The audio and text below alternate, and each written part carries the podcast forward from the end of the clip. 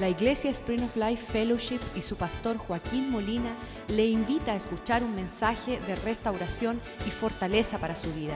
Sea parte de la visión Cambiando el Mundo. Señor, tu palabra es lámpara para nuestros pies, es luz a nuestra senda. Pedimos, oh Dios, que tu palabra sea una buena semilla sembrada en un buen corazón, que dé un buen fruto y que una cosecha que glorifique tu nombre sea nuestra realidad. Tenemos un futuro lleno de bendiciones, oh Dios, porque estamos sembrando y cultivando bien, Señor. Que tu palabra, oh Dios, sea una espada de doble filo, que pueda cortar y penetrar la profundidad de nuestra alma y nuestro espíritu para dar una distinción allí, separar el alma del espíritu, Dios. Que tu palabra sea el pan de vida que nutre nuestro espíritu, porque no solo del pan vivirá el hombre, sino de cada palabra que proceda de la boca de Dios. Bendice tu palabra y prospérala en nuestras vidas. Y Señor, que no retorne vacía, que pueda cumplir el propósito por la cual tú la envías. Te damos gracias por la fidelidad de mandar tu palabra a este lugar, oh Dios. Prospera este, esta casa espiritual, oh Dios. Prospera las familias que componen Spring of Life Fellowship, Señor. Que seamos un referente, oh Dios. Sal de la tierra, oh Dios. Luz en el medio de las tinieblas. Pedimos, Señor, que tú te glorifiques y que tu palabra, Señor, sea enviada con la unción de tu Espíritu para romper el yugo del pecado y todo aquello que nos asedia, Señor, y nos detiene de cumplir tu propósito. Que tu verdad nos haga libres, Señor que todas las mentiras sean expuestas y manifiestas para sacarlas de nuestras vidas. Te lo pedimos en el nombre de Jesús y todos decimos amén, amén. Es bueno estar en casa. Habíamos comenzado el primer servicio explicando en el 1912, cuando todavía estaban minando las minas de carbón, que estaban cayendo muertos los hombres a las profundidades de la tierra. Tres, cuatro, cinco millas para abajo, esos hombres de repente morían y, era como resultado de un medio ambiente que desconocían. Ah, habían descubierto que el uh, monóxido de carbono ah, venía al medio ambiente y cuando esos hombres respiraban el aire, caían muertos. Entonces había, eso era un fenómeno porque era un, mal que no era ah, susceptible o perceptible, ¿no? Entonces este hombre, ah, tengo el nombre de la ira, en 1912, este hombre que se llama John Scott Haldane, dice, ¿sabes lo que vamos a hacer? Vamos a llevar un canario en una jaulita y él va a bajar a las profundidades cantando su son ahí, qué lindo. Pero cuando ese canario caiga muerto, sabemos que tenemos que salir corriendo todos, porque era señal que el medio ambiente se había contaminado y que pronto habían de morir aquellos que se quedaban en el tóxico de un medio ambiente afectado. Entonces yo digo, ah, basado en esta ilustración física, que cada uno de nosotros debemos tener un canario espiritual pero cuando sepamos que ese canario espiritual ya haga así, boom, y caiga de espaldas y muera, que tú salgas corriendo, porque es evidencia que tú estás en un medio ambiente tóxico. Y cuando no tienes el canario, pues tarde o temprano va a ser afectado por el medio ambiente. Estamos siendo bombardeados continuamente con expresiones torcidas de lo que se llama la fe cristiana. Aquí cualquiera se llama cristiano y cualquiera dice que está bien y cualquiera dice que Dios le habla y que está feliz, pero hay que percibir el medio ambiente. Uno de mis ah, amigos de la infancia, teníamos 10 años, estábamos en una escuela privada, pues a lo largo de los días, hace 10 años, él se hizo pareja homosexual con un hombre y él convive con este hombre como marido y mujer. Y esa mañana estaban en el Vaticano, estaban ah, participando de la comunión del Señor, la Santa Cena, y él decía que faltaba el cantor. En la iglesia católica, durante la comunión, hay uno que se levanta a cantar en una voz antigua. y él dice, me dieron el privilegio cantar mientras que las personas procedían a recibir su comunión y qué día más hermoso para mí. Pero sabes qué, torcido, conviviendo con su marido en el Vaticano, practicando el semblante del cristianismo, está súper torcido e indebido. Y nadie en el medio ambiente ni se da cuenta de dónde está rodeado. Y entonces en términos presentes, cualquiera persona cristiana ah, convive con su novia, no se casa, tiene relaciones, ah, están viviendo contra las normas principales de la fe. Por eso habíamos ah, titulado este mensaje Los desafíos en los elementos de la fe. Hay algunas cosas que, que vienen a acecharnos en la fe cristiana y nosotros tenemos que estar arraigados tenemos que estar bien cimentados en el medio de muchas personas que están diciendo vivir la vida cristiana. Escucha esto. La vida de cristiana es cuando tú rindes tu voluntad. Cuando tú dices, ya no vivo yo, sino Cristo vive en mí. El, el, que toma su cruz diariamente se niega a sí mismo. Lo que quiere hacer no lo está haciendo para agradar a aquel que lo llamó. Entonces ese es el sentimiento de la fe cristiana. Uno que rinde su voluntad frente a la cruz. Las personas que pierden su fe son aquellas que recobran su voluntad para no negarse más y vivir una vida sin cruz. Pablo hablaba a Timoteo de estos hombres en 1 Timoteo 1:19.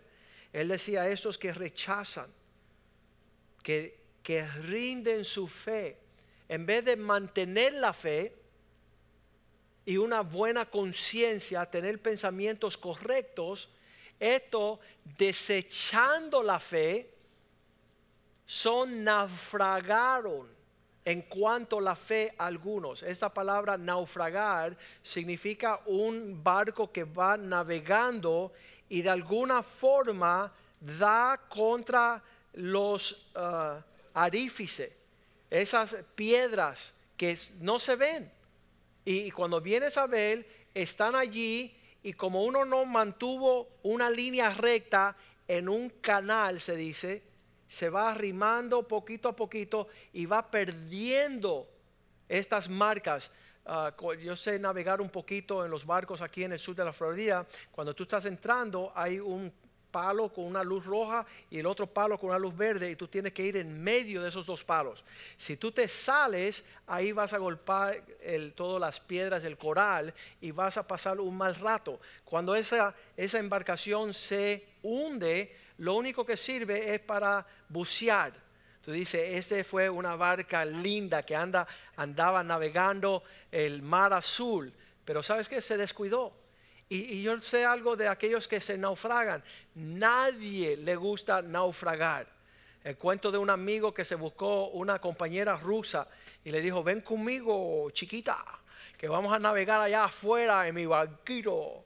Y estaban navegando cuando dio el bajo y salió la rusa volando por el aire y se tornó el barco y toda la comida se dañó y los radios, los oye, pasaron una pesadilla y esa rusa lo demandó a él, desgraciado, condenado, feo.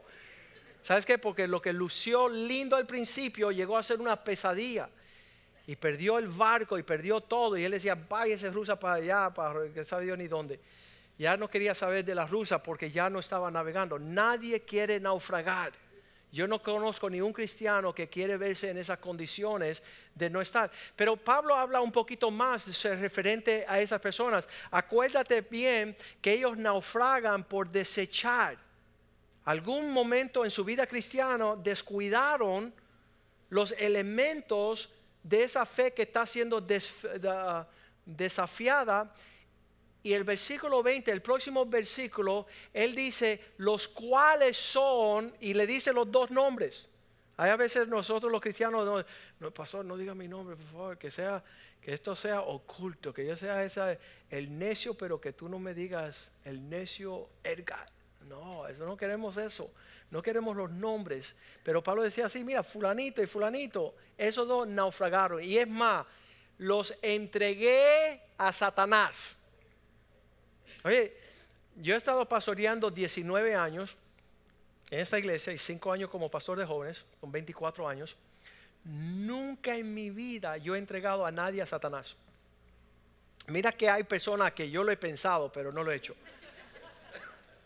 Porque me, llena de temor de pensar tener que tomar una persona y decirle a Dios, Dios, este fulano, esta fulana, la pongo en manos de Satanás para que despierte, porque él dice, para que aprenda no blasfemar, no hablar como no deben de hablar. Pablo, Pablo decía, esos dos que se naufragaron, los entregué a Satanás, con el propósito que Satanás les sonara bien para que ellos volvieran en sí. Eso sí yo le he dicho a algunas personas, mira, yo quiero que tú vayas rápido a esta tribulación que te espera para que despierte. Pero no lo he entregado a Satanás. Lo más que yo he hecho una vez, a lo largo de 19 años, un hombre que vino acá y se casó con una hija espiritual. Y entonces estando aquí un término de tiempo, llegó el día de desacuerdo y él dice, pastor, me voy y quiero tu bendición. Le dije, no, por primera vez en mi pastoreo, de que estoy pastoreando, no te doy la bendición para que te vayas. Ahora, yo nunca he hecho eso, le dije. Así que los dos vamos a aprender qué significa irse sin la bendición. Vamos a aprender, porque nunca lo he hecho, va a ser primera vez y de hecho ha sido la última vez. pero digo, no tienes mi bendición.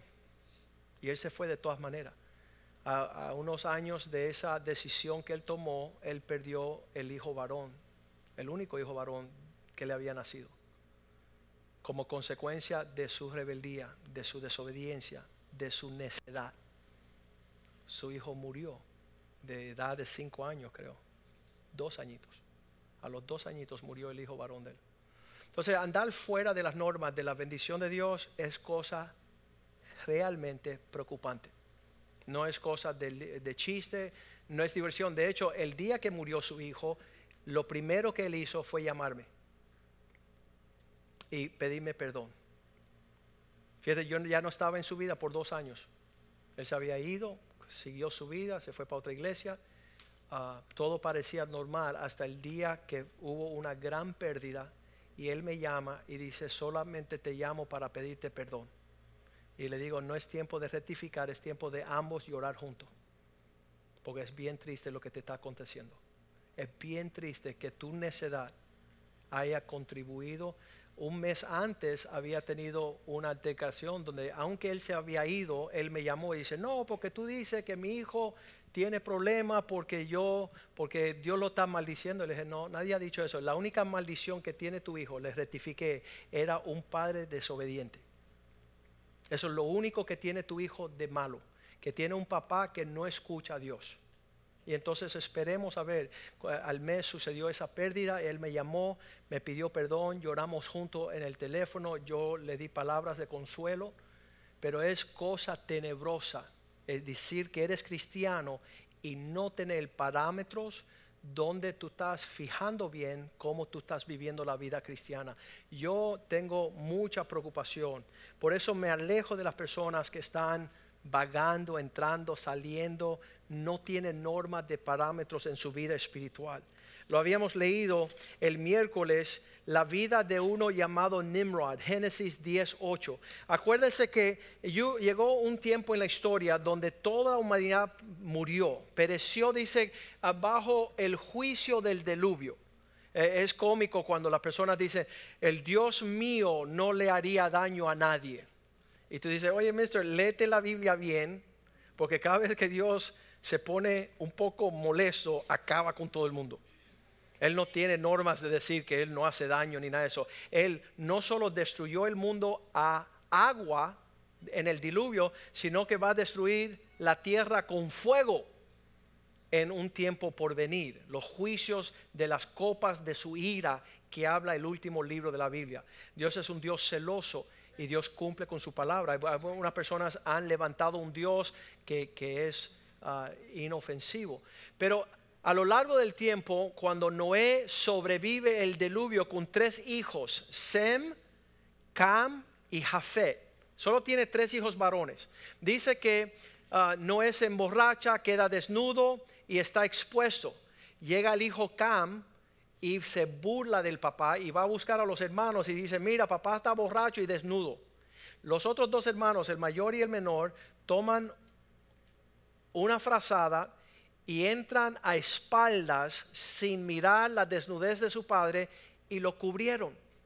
No quisieron deshonrar su papá, su familia o su Dios.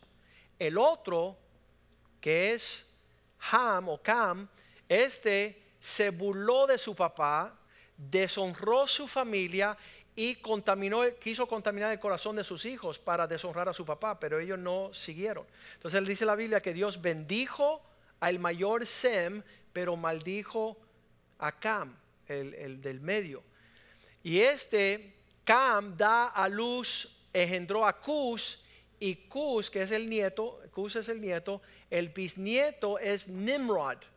Si tú no entiendes esta prédica, puedes escuchar la prédica de miércoles que lo hicimos así extensivo. Este hombre, Nimrod, es la descendencia de Noé, pero de la línea de Cam, que fue la maldita. Y siendo maldito esa linaje, es el hombre que dice la Biblia, ah, fue el primero, mira lo que dice, Cush engendró a Nimrod, bisnieto de Noé, nieto de Cam, quien llegó a ser el primer poderoso en la tierra. Ahora tú dices, wow, la Biblia dice que él fue un gran hombre de poder. No, él se levantó, vamos al próximo versículo 9, fue vigoroso cazador delante de Jehová, por cual se le dice así, Nimrod, vigoroso cazador delante de Jehová. La traducción correcta es un hombre que se levanta para hacerle desafío a Dios. Él levanta el puño diciendo, Dios, tú nunca más vas a destruir la tierra. Eres el que construye, versículo 10, fue el que levanta, el que comienza su reino de Babel, la torre de Babel. Levantaron una torre para decir, yo voy a levantar un edificio tan grande que Dios no va a poder traer un deluvio contra él. Fíjate qué mente, como diciendo, yo le voy a desafiar a Dios. Voy a hacer una ciudad Babel o Babilonia. Voy a levantar ah, un reinado. Dice que él levanta Babilonia, Nínive y Sodoma y Gomorra. Tres ciudades que le hicieron frente al Dios del cielo. Como diciendo, un hombre que hace una ciudad fuerte, fortalecida contra Dios. Cazador porque cazaba las almas de los hombres para tornarlas en contra de Dios. Como diciendo, vamos a hacer un ejército, una alianza para contradecir todo lo que dice el cielo. El cielo dice sí, nosotros decimos que no. Papá Dios dice, entra y yo quiero salir. Yo quiero salir y Papá Dios dice, entra. Es una actitud de rebeldía. De hecho, la palabra Nimrod, los judíos dicen que significa rebelde. El primer cazador. Y este linaje de hombres hace así Babilonia, la gran ramera en el libro de Apocalipsis. Una mujer que levanta un sistema religioso de idolatría él fue el primero que empezó a levantar cosas para adorar que no fuesen Dios. En otras palabras, vamos a darle nuestra atención y nuestro favor en lo que no se llama Dios.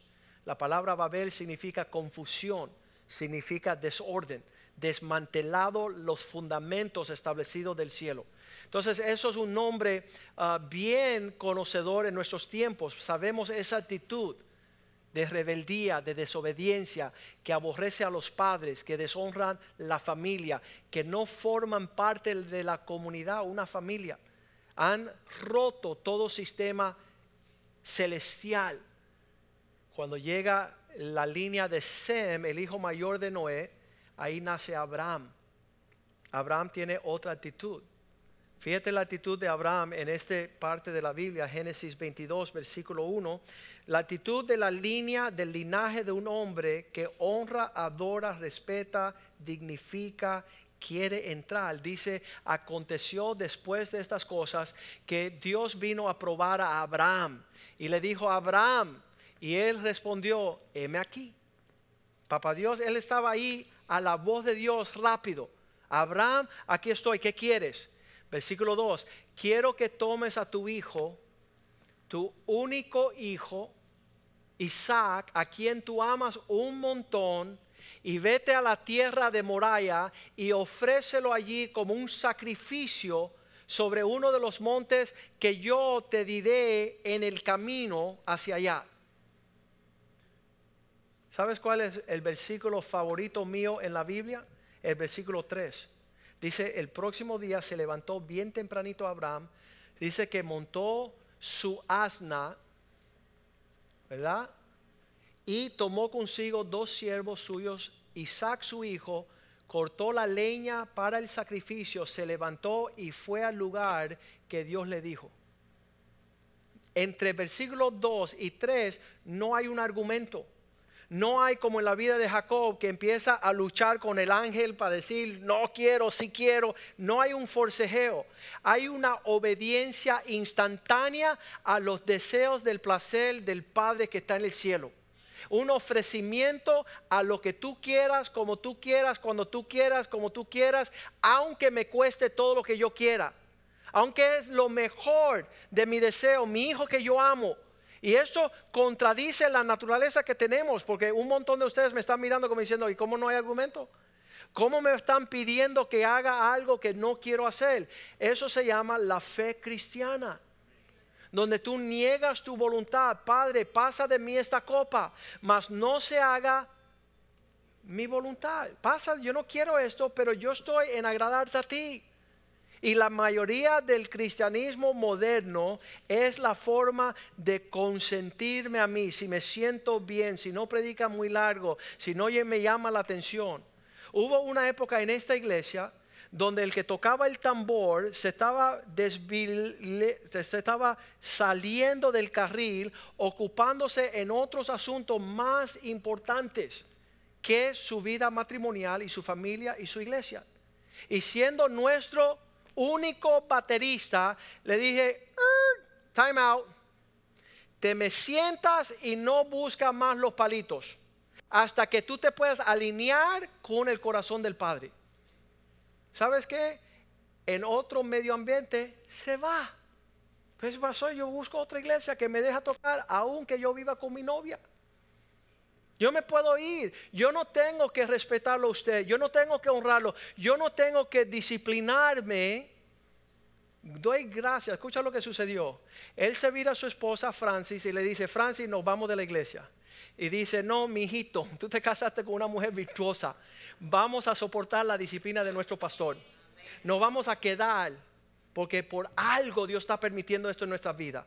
Y un añito entero se sentaron a soportar la disciplina. ¿Sabes quién hace eso? Un hijo que quiere agradar a un padre. No, no existe en tiempos modernos.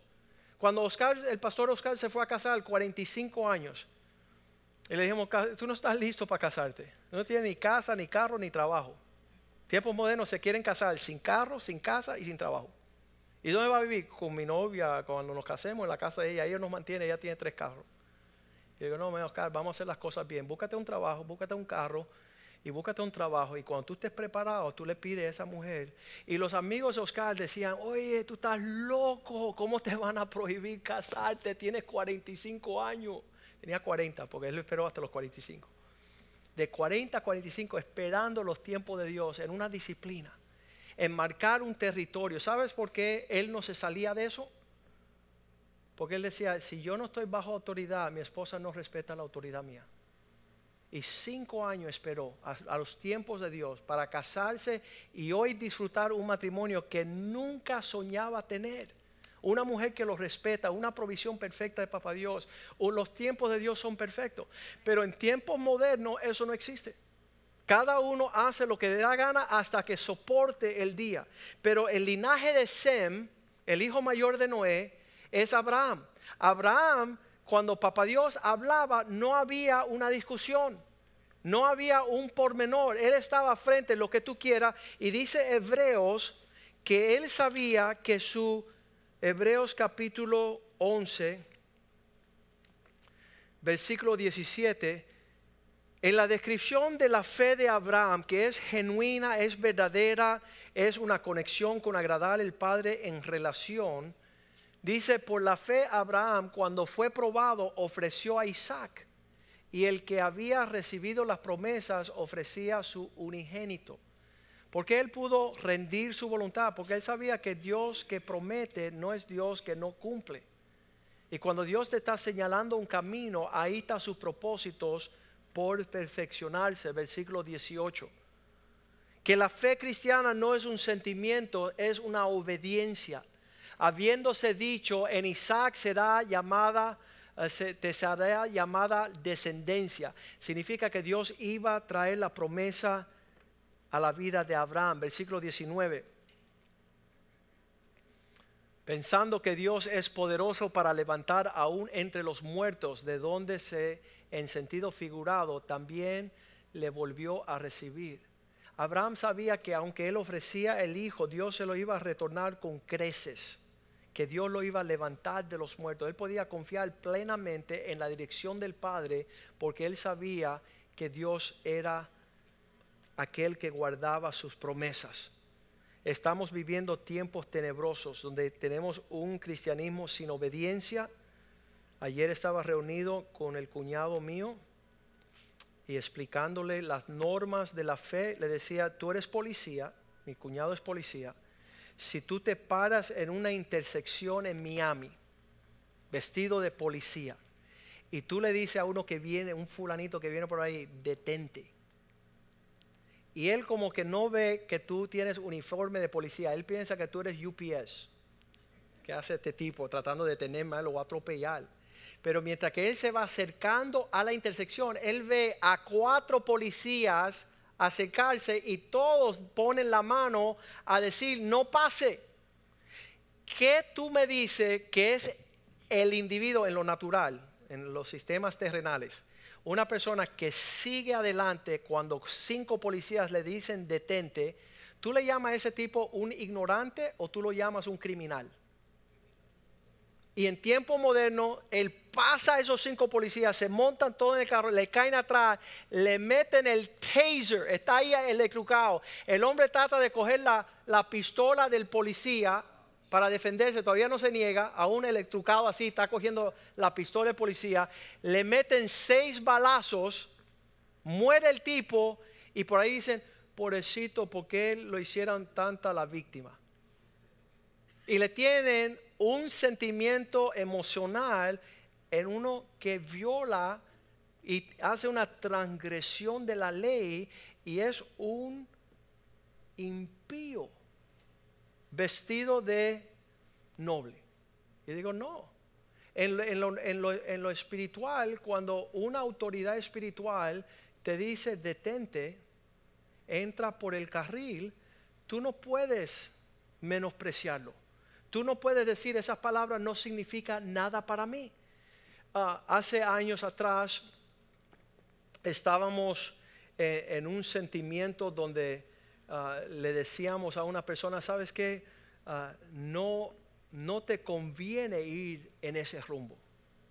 Y entonces le decía, le decía a la abuela, pastor, en el verano llega mi nieto de California y él va a estar solamente tres meses en la iglesia. Y yo no quiero que él escuche a nadie, solamente a usted como el pastor principal. Y le digo, mira, tú no estás en una iglesia donde estamos haciendo lo que nos da la gana, todo el mundo, toda posición en la iglesia es una autoridad de los reinos de los cielos. Y esos pastores de jóvenes que estuve ahí, que son jóvenes y eso, son autoridades espirituales, velando por el alma de tus hijos. Lo cual yo estoy como principal de los pastores en esta iglesia, pero ellos tienen autoridad donde ellos ejercen su pastorado. En otras palabras, ellos velan por el alma de nuestros hijos. Cuando mis hijos estaban creciendo 13, 14, 15 años, Pastor Kinney era el pastor de jóvenes de ellos y cada vez que había un brete en la escuela o en la casa o un disturbio, yo le decía a mis hijos, vayan a consultar con su pastor. Vayan y siéntense con Pastor Kinney y arreglen cuentas porque eso es entre ustedes y Papá Dios. No estoy diciendo que como yo soy el pastor principal, mis hijos no tienen que escuchar a nadie, que las autoridades aquí no son del reino, que son personas normales y le quito su autoridad. Entonces le dije a esta señora, señora, yo sé que tú amas tu nieto un montón, pero esas son autoridades de los jóvenes. Y esa autoridad de los jóvenes tiene responsabilidad para velar los demonios que atacan a los jóvenes. Así que si su hijo, su nieto, no quiere respetar, honrar y obedecer a los pastores de jóvenes, usted se va a tener, esta gente eran de dinero, eran dueños de, de minas, no de carbón, sino de oro. De verdad, eran personas ricas y estaban diciendo, el pastor, le podemos poner una presión y él se va. Y le digo, mira, tienen que buscarse otra iglesia. Usted tiene que ir a otro lugar donde no honran las autoridades, donde no hay respeto a, las normas de aquellos que velan por las almas. Entonces ella se fue, dice, bueno, vamos a tener que buscar otra iglesia entonces. Y a los tres días, gracias a Dios, hablaron con otra hermana aquí en la iglesia y rectificaron y regresaron y pidieron perdón. Y dijeron, está bien, nuestro nieto va a incorporarse, a respetar a los pastores de los jóvenes. Y entonces en todas esas normas vemos que estos elementos de la fe vienen en un tiempo donde las personas ya no soportan más estas cuestiones. Ahora Dios tiene que hacer algo. ¿Cómo Dios busca una fe legítima y una fe falsa? Porque estamos en una mezcla horrenda y todo el mundo tiene una opinión. Y Dios dice, yo voy a empezar a sacudir el árbol y lo voy a estremecer a una manera que todo lo que no sea genuino se va a caer para que solamente lo que permanezca pueda ser parte de un reino que no va a ser estremecido. Cuando Dios empieza a mover el tronco y todo empieza a decir, ay papá. La canción antigua decía, ay mamá. Escucha eso. Este hombre decía, yo sé que voy a estar tan zarandeado por Satanás que yo le voy a meter con las dos manos. Si él me corta una, otra, una mano, yo le voy a dar con la izquierda. Y si me corta las dos manos, lo voy a patear. Y si me quita los pies, ah, yo lo voy a morder. Y dice, ¿y qué si tú lo muerdes y te quita los dientes? Dice, voy a cogerlo con las encillas y lo voy a masticar. Pero yo no voy a darme por vencido. Yo voy a pelear esta batalla de fe con todo lo que hay en mí. Y entonces dice la palabra en Hebreo 12, 25. No, perdón, 12, 27. Una vez más, la indicación de las cosas que van a removerse. Va a haber una diferencia para indicar las cosas que se mueven de las que son inconmovibles. Como cosas hechas para que queden las inconmovibles. Aquellos que no se deja un, estremecimiento tan fuerte que las cosas que están así guindando por, su fuerza pequeña caigan. Dios no está buscando un fruto que, fácilmente se naufraga, que fácilmente ah, se entrega a Satanás, que fácilmente pierda su vista.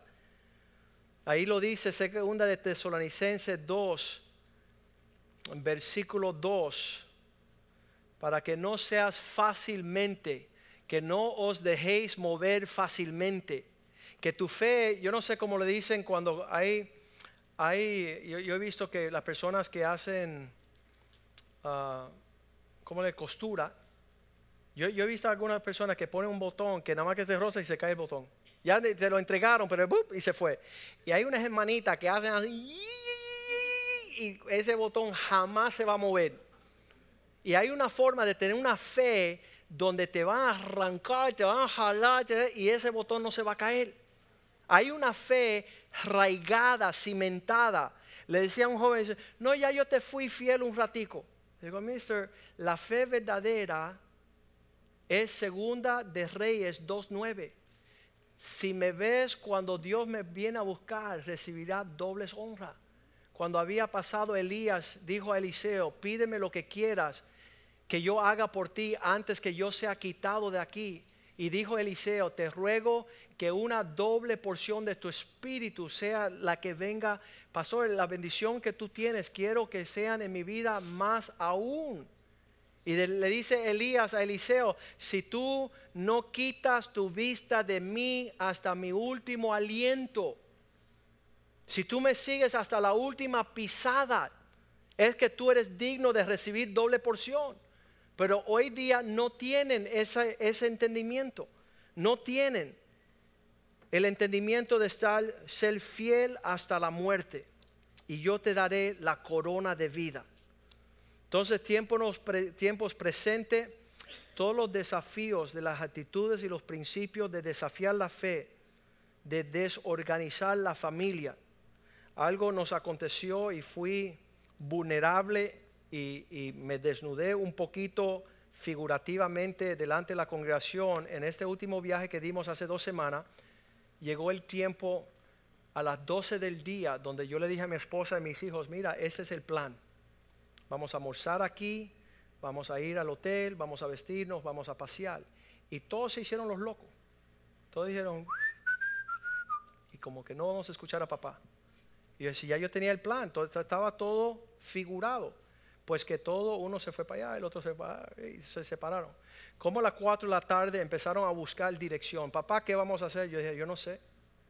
¿Cómo que tú no sabes? yo no sé. A las 12 ya yo había tenido un plan y ustedes cada uno hicieron su propia cosa. Ahora arréglense ustedes mismos con qué van a hacer. Uno quiere pizza, el otro quiere sándwich, el otro quiere dormir, el otro no quiere salir. Así que el despelote es de ustedes. Ya que ustedes quisieron que no hubiese un orden, que no hubiera una dirección, no honraron, no respetaron, no siguieron la norma del día, ahora hay gran confusión, nadie sabe qué hacer, están buscando todos a ver qué norma tomar. No es justo, papá. No, no es justo. Cuando tú sales de familia, tú andas en gran oscuridad y confusión. Cuando tú respetas a la familia. A mí me encanta la historia de una familia aquí en la iglesia. Hace cinco años llegó la bruja, no, perdón, llegó la esposa y los dos hijos, mayores de 25 años, y dijeron, ah, tenían mayor de edad, tenían 19 años, 19 y 20, los hijos. Llegaron a mi oficina. Hemos tomado la decisión que este desgraciado se tiene que ir de la familia ya. ¿Y de qué me habla? Dice, de nuestro esposo y nuestro papá. Es insoportable es un viejo gruñón, es una persona que no se puede vivir, siempre está enojado. Y le digo, mira, los tres son adultos y pueden hacer lo que usted quiere.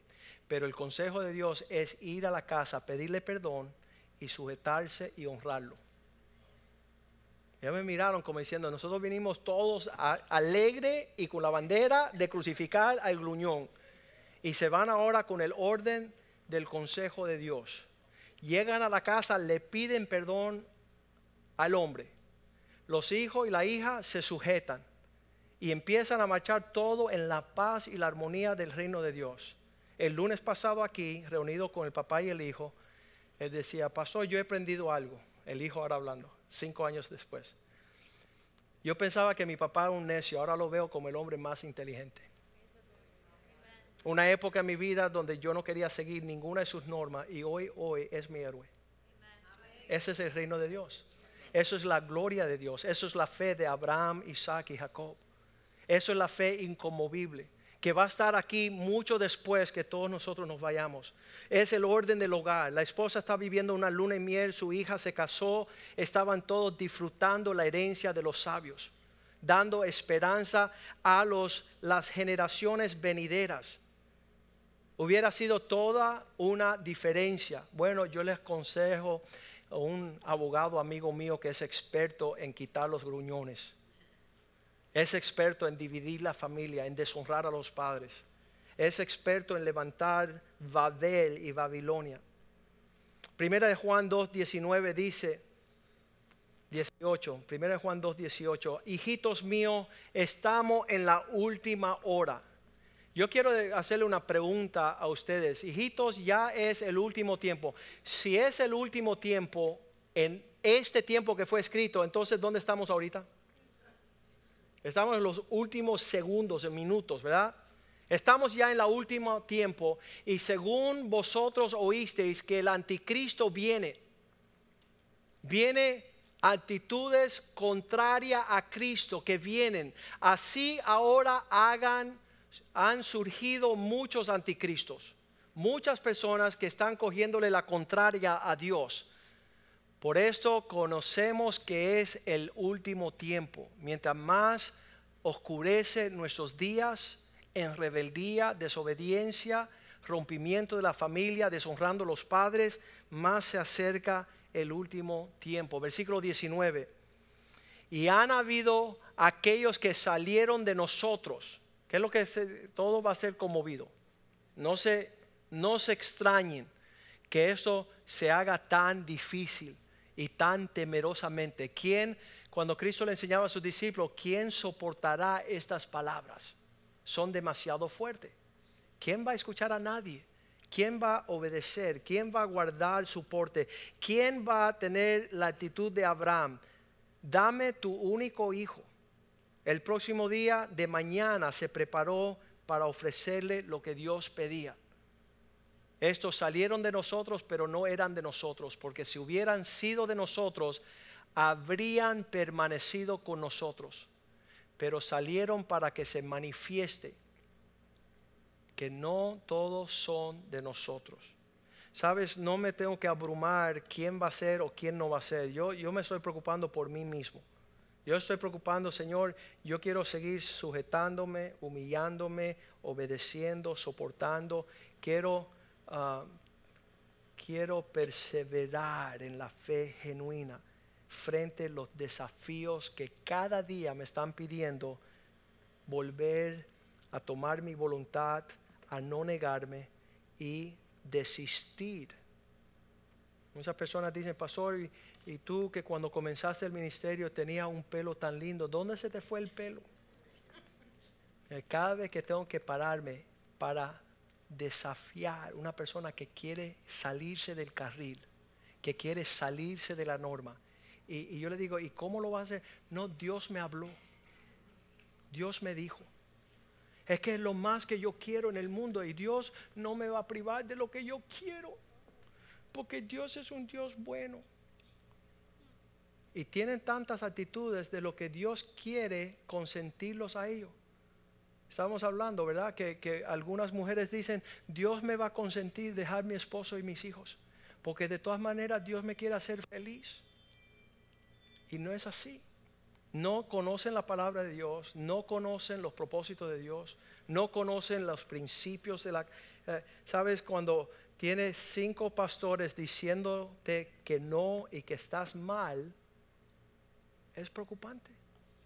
Tenemos siempre el testimonio, el ejemplo de uno de mis amigos que dijo, siete pastores me dijeron que no me casara. Y yo fui tan valiente que cuando los siete pastores me dijeron que no, yo dije que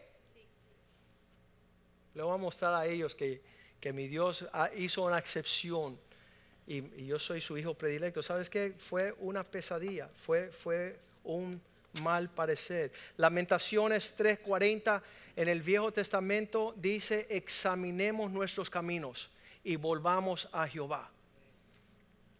Vean esta mañana, no es una prédica de hablar de los ejemplos que hemos dado de su vida. Estás en la fe cristiana, estás honrando a Dios, derramándote, sacrificando, negándote a, ti mismo, obedeciendo, honrando tu familia espiritual, tus hermanos espirituales. Qué horrible consentir un rebelde. Qué horrible que los padres le digan a un hijo que no y tú seas esa abuelita cubana que dice, yo sé que tú, tus padres están siendo duros contigo. Ven que yo te voy a consentir para que Satanás sea el que se aprovecha. Para que tú caigas en mayor destrucción. Qué horrible. Escudriñemos nuestros caminos para buscar volver a Jehová, volver a los caminos de Dios. Primera Corintios 11, 28, esta semana vamos a celebrar la Santa Cena el miércoles. Espero que estén con nosotros el, el partir el pan, el tomar de la copa. La Santa Cena es el miércoles, primer miércoles de cada mes. Eh, nos toca ahora el miércoles este, donde tenemos la oportunidad de probarnos cada uno a sí mismo.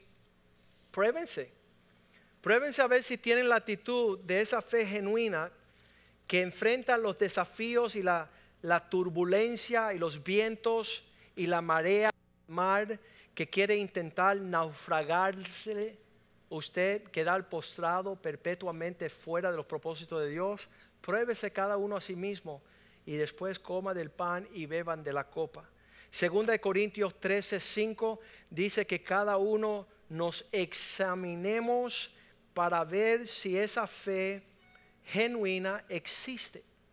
Examinaos a vosotros mismos si estáis en la fe, probaos a vosotros mismos. Traten de ver si tienen altitudes de linderos marcados de bendición. ¿Qué, ¿Qué le llevaría a un hombre que su pastor, que él conoce que es serio, le dice, no tienes mi bendición y él brinca la cerca?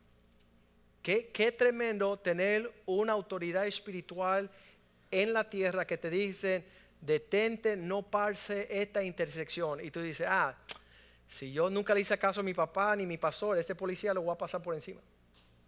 Eso le pasó a este muchacho en Norte Corea. Llegó allá pensando que la autoridad no era seria.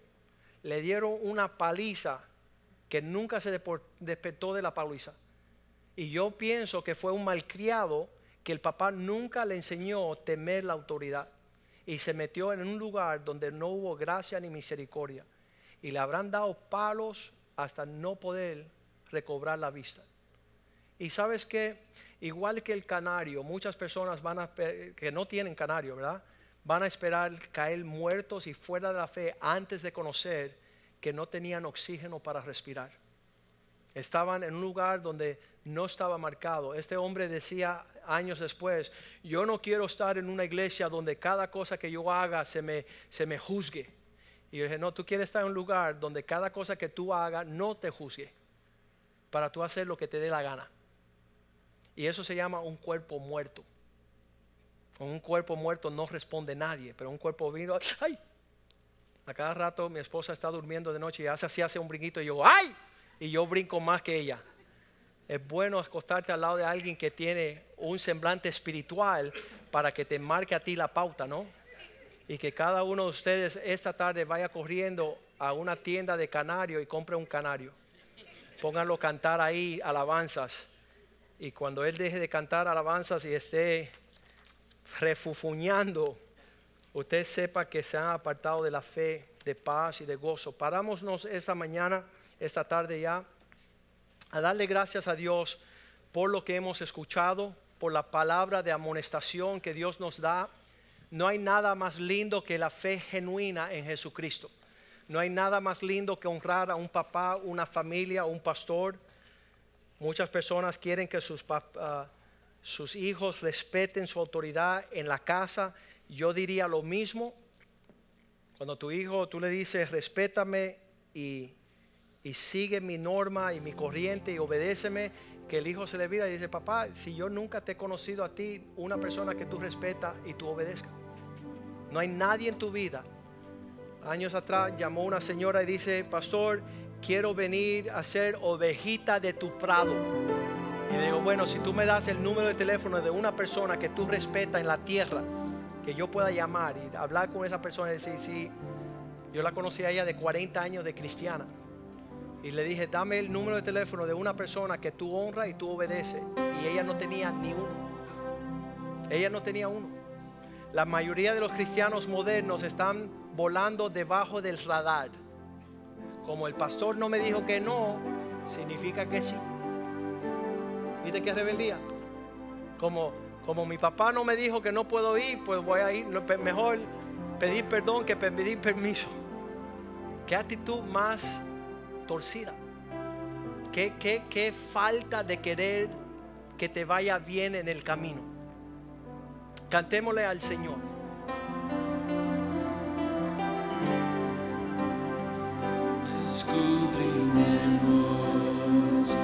Nuestros caminos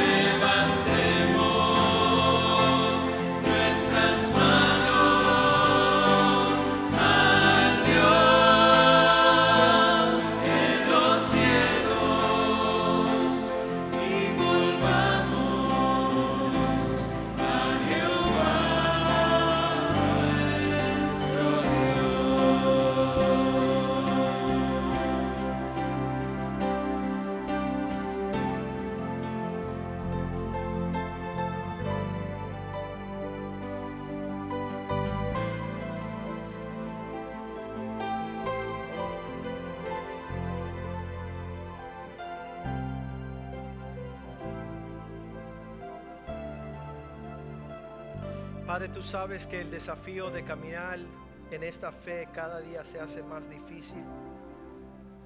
Todo está torcido, todo se conmueve, las aguas están revueltas, oh Dios. Uno clama una cosa, el otro clama otro, las proclamaciones, las declaraciones, está todo turbio, oh Dios. Estamos siendo acechados momento tras momento, Señor.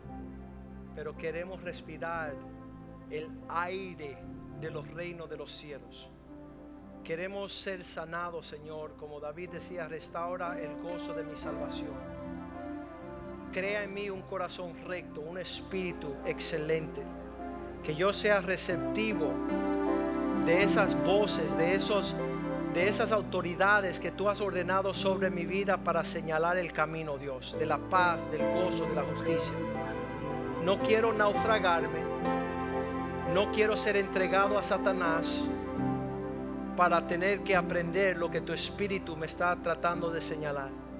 Dame un corazón enseñable, dame un corazón tierno, manso, humilde.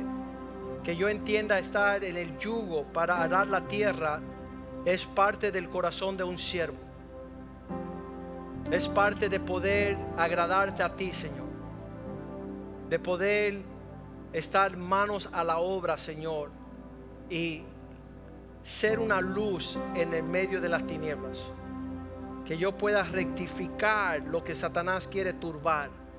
Que yo nunca deshonre a mis padres, nunca deshonre a mi familia, nunca deshonre el cuerpo de Cristo. Que yo pueda ser un ejemplo de humildad, de obediencia, de sujeción. Que yo ame la familia, que yo no sea un poderoso como Nimrod. Que yo no edifique ciudades que desafíen el Dios del cielo. Que yo no sea un hijo de confusión. Que yo pueda ser como Abraham, oh Dios, y mantener como Elías y Eliseo el porte de aquellos que honraron a Dios hasta el último aliento. Tú, oh Dios, sea glorificado en las alturas. Tú dame la gracia suficiente para soportar la dificultad y el estresamiento, Señor, de todas esas cosas que van a caer en estos últimos días porque no están bien arraigadas.